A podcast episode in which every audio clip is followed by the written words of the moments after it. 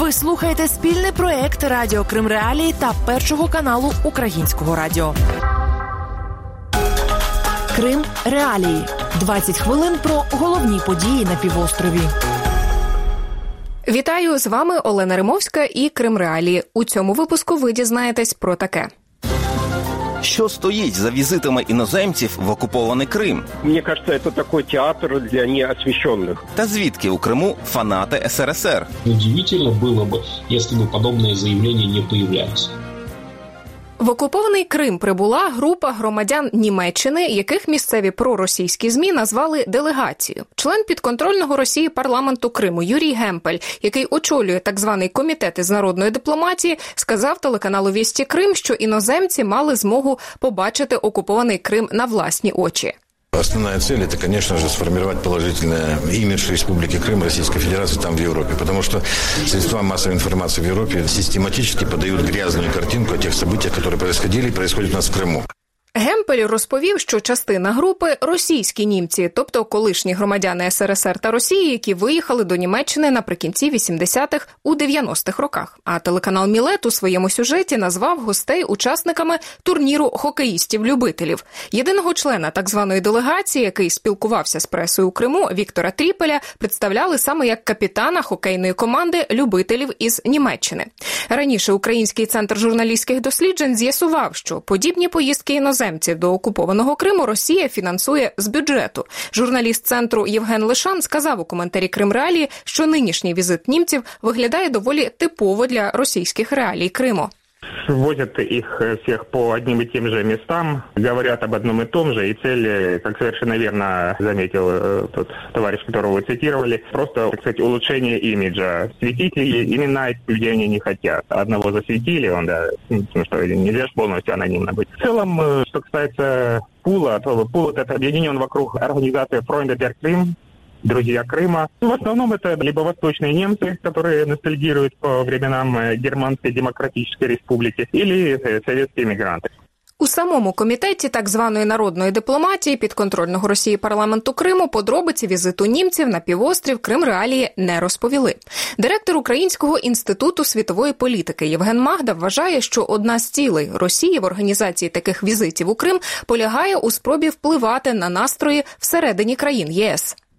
Проросійські сили в різних країнах, в тому числі в Німеччині, це не лише дерлінки, але й альтернатива для Німеччини. Вони подібні випадки накопичують для себе і потім згодом можуть їх використовувати. Тим більше це буде парламентська кампанія, вибори до Бундестагу восени цього року. Ну я не думаю, що буде, хоча б навіть у однієї з політичних партій. Програмі теза про визнання Криму російським, тут у мене жодних сумнівів немає, що не буде. Але от про те, що будуть це використовувати, і це буде звучати в публічній риториці, спираючись на тих людей, які безпосередньо побували в Криму. Тобто я б сказав, що це елемент психологічного тиску, а не досягнення якихось цілей. Старший експерт Українського інституту майбутнього Андреас Умланд сумнівається, що такі зусилля можуть мати результат. Эти представители из Германии, которые пока посещали Крым, это или были вообще, так сказать, незначимые э, участники немецкого общественной э, жизни, или же это были представители радикальных партий, или праворадикальных партий, или леворадикальных партий, которые тоже, в общем-то, ну, политически маргинальные и не входят в федеральное э, правительство, и которые по тем или иным причинам э, поддерживают Путина. Мне кажется, это такой театр для, для неосвещенных. Я думаю, э, что для Германии это не играет какую-то значимую роль.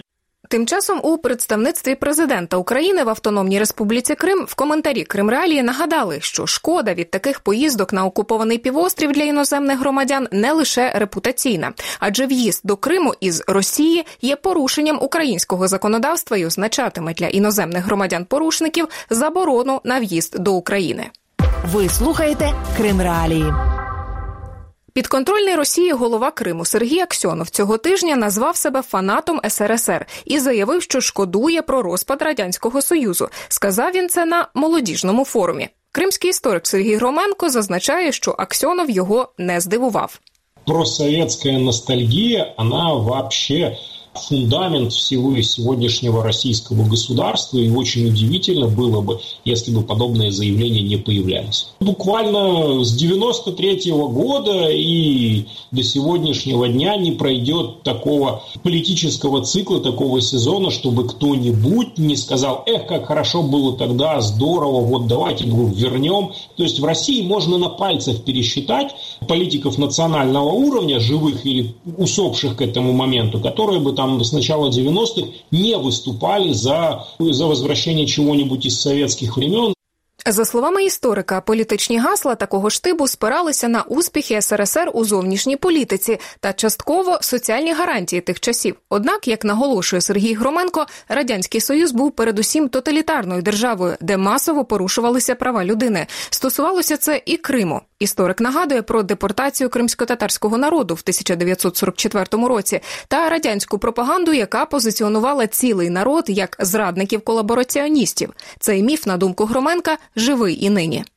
Я бы сказал, что несмотря на некоторые попытки отменить советскую пропаганду, например, указ Путина о реабилитации, присвоение запоздалое героев России подпольщикам крымско-татарским, весь этот советский нарратив о том, что вот был такой народ-предатель, из-за которого мы и Крым потеряли, и Севастополь оставили, и вообще правильно Сталин сделал, что их выселил, этот же нарратив никуда не делся. И сейчас в подроссийском Крыму как бы нельзя называть крымских татар предателями прямо, но с другой стороны, почему-то крымским татарам не разрешают теперь больше на э, общереспубликанском таком полуостровном уровне отмечать память жертв депортации 18 мая. Что может быть надежнее свидетельствовать о том, что никуда советский нарратив из России не делся?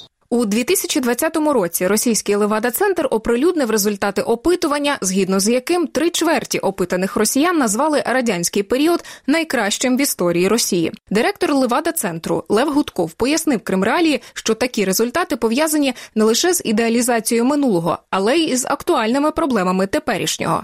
В моменты благополучия эта цифра снижается, и она снижается у разных групп населения. Если посмотреть, какие группы, собственно, ностальгируют, то это главным образом пожилые люди, менее образованные, бедные и чувствующие себя лишними, ущемленными вот в этой жизни. Идеализированным представлением о том, что в советские времена был порядок, была гарантированная работа, бесплатная медицина, образование и так далее. То, чего лишены сегодня. Но никто не помнит ни о бедности, о вечно хроническом дефиците, отсутствии лекарств, отсутствии товаров, зависимости от власти, страхе.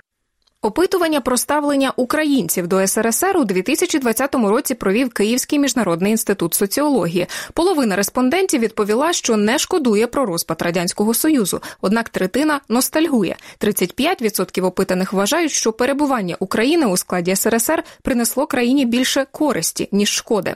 Колишній дисидент, український публіцист Мирослав Маринович, зізнається, що такий процент симпатиків СРСР в Україні його засмучує. Наявність таких людей є для мене особистою трагедією, як для колишнього політв'язня. Але разом з тим я хочу зрозуміти цих людей, шукаю причини цього феномену, і як правило, ті люди, які ностальгують за радянським союзом, міркують не розумом, а серцем. Вони в юності сприйняли цю систему, цю країну серцем, і тепер це для них акт віри у те, що ця держава була доброю, а не акт розумового аналізу, який баланс доброго і який баланс злочинів. Про злочини ці люди забувають, вони їх не торкнулися. З актом віри ви не зможете боротися логікою. Вони мусять побачити якісь інші реалії. На думку Мирослава Мариновича, найкращий спосіб перемогти ностальгію за СРСР в головах громадян побудувати успішну демократію, переваги якої будуть беззаперечними навіть для симпатиків радянської епохи.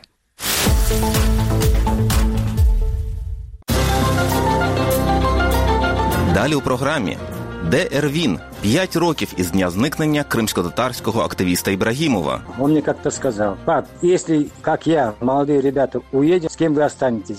Та як випускники з Криму можуть вступити до українських вишів? Это воздух свободы, и это нормальная жизнь. Цього тижня минуло п'ять років із дня викрадення в Бахчисараї Ервіна Ібрагімова, місцевого активіста, члена регіонального меджлісу кримсько-татарського народу. На записі з камер відеоспостереження, що були на крамниці неподалік місця зникнення чоловіка, видно, як пізно ввечері, 24 травня 2016 року, невідомі заштовхують його в автомобіль і везуть геть. Де Ервін Ібрагімов, донині невідомо. Першим на місце зникнення чоловіка того вечора п'ять років тому прибув його батько Умер Ага. Викрадення відбулося неподалік від дому Ервіна Ібрагімова. Батько знайшов на місці відчинений автомобіль сина. Всередині були ключі. Умар Ібрагімов і друзі зниклого звернулися до російської поліції. Прокуратура порушила справу у 2017 році. Однак розслідування тимчасово припинили. Розповідає Умер Ібрагімов. Ничего она не изменилась, они как приостановили дело, так она лежат. Если она не попала еще в архив, как у них обычно это следует. Ирина у меня, во-первых, не исчезнул, не пропал, а насильственно похищен. Я называю своими именами. Насильственно похищение. Силовыми структурами. Я так им называю и также в лицо им говорю. Батько Ервіна Ібрагімова вважає, що причиною викрадення його сина могла стати його активна громадянська позиція. Он мне как-то сказал, пап, ну я веду такую активную деятельность. Если как я, молодые ребята, уедем отсюда, говорит, на материк, с кем вы останетесь, говорит, вы останетесь без защиты. Он э, не хотел, может быть, нас расстраивать вот этим, то, что за ним долгое время следили. Это уже потом, после похищения, становится тихо-тихо известно. Крим Реалії надіслали запит у слідчий комітет Росії з проханням прокоментувати справу про викрадення Ервіна Ібрагімова, але там поки не відповіли. Про те, що російська сторона зупинила розслідування у справі Ервіна Ібрагімова ще у 2017 році, стало відомо цієї весни у рамках судового процесу у так званій справі Мустафи Джемілєва. Один із епізодів стосується спроби лідера кримсько-татарського народу потрапити в окупований Крим на початку травня 2014 року. Ервін Ібрагімов був одним зі свідків у справі. Розповідає адвокат Мустафи Джемілєва Микола Полозов. Люди, які прийшли зустрічати Мустафу Джемілєва, попали в объективы камер сотрудников силовых структур оккупационной власти. Была сформирована некая база данных изображений, и в последующем разыскивали людей, которые могли быть 3 мая и могли сообщить следствию что-либо интересующее. И в число таких людей попал Ирвин Ибрагимов, который действительно там был 3 мая, и впоследствии он был допрошен. Его показания э, имелись в деле, вследствие чего следователь посчитал, что он свидетель. Когда дело поступило в суд и стало известно о том, что Ирвина Ибрагимова вызывают, суд направил запросы в Следственный комитет, где через какое-то время пришел ответ о том, что дело приостановлено, а самого Эрвина Ибрагимова нет. И это позволило обвинителю на процессе Мустафы Джемилева огласить показания Эрвина Ибрагимова, которые он давал в ходе предварительного расследования. Викрадення Ервіна Ібрагімова розслідує українська прокуратура. Умер Ібрагімов, однак, вважає, що справа не просувається. У прокуратурі Автономної Республіки Крим у коментарі Кримреалії підтвердили, що підозрюваних поки немає, але запевнили, що роблять для розслідування усе можливе. Раніше представництво президента України в Автономній Республіці Крим оприлюднило список із 15 осіб, що стали жертвами насильницького зникнення після початку окупації півострова Росії, і чиє місце знаходження досі не невідоме. Координатор громадської організації Кримсос Денис Савченко вважає, що Україні слід подбати про підтримку сімей, члени яких стали жертвами насильницького зникнення на тимчасово окупованих територіях.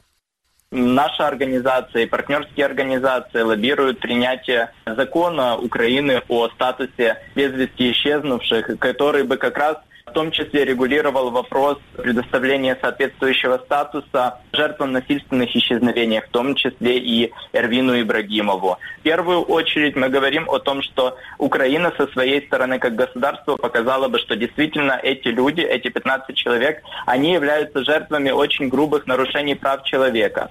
И если говорить о например, родственниках и близких таких жертв, то они бы могли рассчитывать в том числе на денежную помощь со стороны украинского государства как минимум на покрытие расходов адвокатов, что очень важно, потому что это отдельная тема. Необходимость очень активной работы с оккупационными так называемыми правоохранительными органами для того, чтобы пробовать сдвинуть с мертвой точки эти дела. Із 2016 року щомісяця біля стін посольства Росії в Києві активісти Кримсос проводять акцію під назвою Де Ервін. Мета нагадати як про Ервіна Ібрагімова, так і про ще 14 кримчан, жертв насильницького зникнення, про яких досі нічого не відомо. Докладніше про ці та інші події ви можете прочитати на сайті Крим Реалії. 7 червня в Україні стартує робота освітніх центрів Крим Україна. Вони є основою для вступу у виші випускників із тимчасово окупованого Криму. Раніше такі абітурієнти могли обрати один із двох варіантів вступу до вишу. Спрощений полягав у тому, що не маючи українського атестату про середню освіту, вони могли вступати в обмежений перелік вишів, склавши три іспити: українську мову, історію України та профільний екзамен залежно від обраної спеціальності. Або ж кримчани старшокласники школьники могли дистанційно отримати український атестат і скласти зовнішнє незалежне оцінювання. Результати ЗНО дозволяли їм обрати будь-який український виш у 2020 році. Верховна Рада України ухвалила закон, який дозволив дітям із тимчасово окупованих територій вступати без ЗНО до будь-якого вишу. Що це означає на практиці? Крим Реалії пояснила начальниця головного управління вищої освіти Міністерства освіти і науки Світлана Критович. До переліку закладів вищої освіти ввійшли абсолютно всі університети, підпорядковані Міністерству освіти і науки, Міністерство культури, Міністерство охорони здоров'я, три навіть вищих навчальних закладів, які знаходяться у сфері управління Міністерства внутрішніх справ. Тобто такий спектр закладів вищої освіти, до яких можуть вступати діти, в тому числі з окупованого Криму, розширився. Тобто на базі всіх цих вишів тепер створюються освітні центри, які раніше працювали лише при низці навчальних закладів. Вступити можна без ЗНО, але склавши три іспити. Те, чи це буде безкоштовно, чи за контрактом, залежить від квоти того чи іншого вишу. Але Світлана Критович називає квоти достатніми з огляду на кількість охочих з тимчасово окупованих територій. Минулого року таких було півтори тисячі. Такі дані навели в міністерстві реінтеграції тимчасово окупованих територій, зокрема 321 вступник із Криму. 17 студентів кримчан за підсумками минулорічної кампанії вступили до Київського національного університету імені Тараса Шевченка. Представник університету Андрій Петренко розповів Кримреалії, що минулого року найбільшим викликом для таких абітурієнтів була логістика. Оскільки цим вступникам іноді тяжко було добратися, дехто добирався через територію інших країн, е, дехто перебував на карантині, на все, що накладалася пандемія COVID-19. Для того, щоб покращити вступ таких студентів, університет розробив електронну систему е, центрів Крим Україна та Донбас Україна, яка зараз доступна на сайті приймальної комісії університету. Працює вона 24 е, на 7. В цю систему з 7 червня можна буде знову реєструватися, подавати документи, і е, юристи університету Шевченка розглянуть, нададуть фахову відповідь, е, будуть сприяти вступу таких студентів. В окупованому Криму активно агітують вступати до їхніх лав такі виші, як Кримський федеральний та Севастопольський державний університети. Вони з'явилися на півострові вже після початку окупації, шляхом злиття низки українських вищих навчальних закладів у Криму. Україна вважає Кримський федеральний та Севастопольський державний університети нелегітимними і запровадила проти них санкції. Аналітик центру громадянської просвіти Альменда Олего Хредько закликає кримчан робити вибір саме на користь вишів на материковій материковій частині України. Украинские вузы – это окно в Европу. Во-вторых, на сегодняшний день Украина предоставляет лучшие вузы. Некоторые вузы Украины входят в лучшие вузы мира и к нам приезжают учиться со всего мира. Это тоже, как говорится, плюс. Но еще то же самое о том, что начав учиться в украинских вузах, вы получаете доступ к баллонской системе. Это возможность не только учиться, но и возможность жить в цивилизованном мире, в Европе, не опасаясь о том, что тобой что-то произойдет за твой э, пост или твит. Тебя не то что исключат из вуза, а и вообще могут э, отправить в тюрьму. Поэтому это воздух свободы, это очень хорошее знание, и это нормальная жизнь. Водночас, на думку Охредька, сезонних інформаційних кампаній на підтримку вступу кримчан до українських вишів, наприклад, на адмінмежі чи в інтернеті, недостатньо. Цим треба займатися впродовж усього року. У квітні уряд України затвердив програму реінтеграції молоді з тимчасово окупованих територій обсягом 130 мільйонів гривень. Ці кошти планують спрямувати, зокрема, на підготовчі курси для вступу таких абітурієнтів в українські виші. І це все на сьогодні. З вами була Олена Римовська і вся команда Крим Реалії. Зустрінемося наступного тижня. Крим Реалії 20 хвилин про головні події на півострові.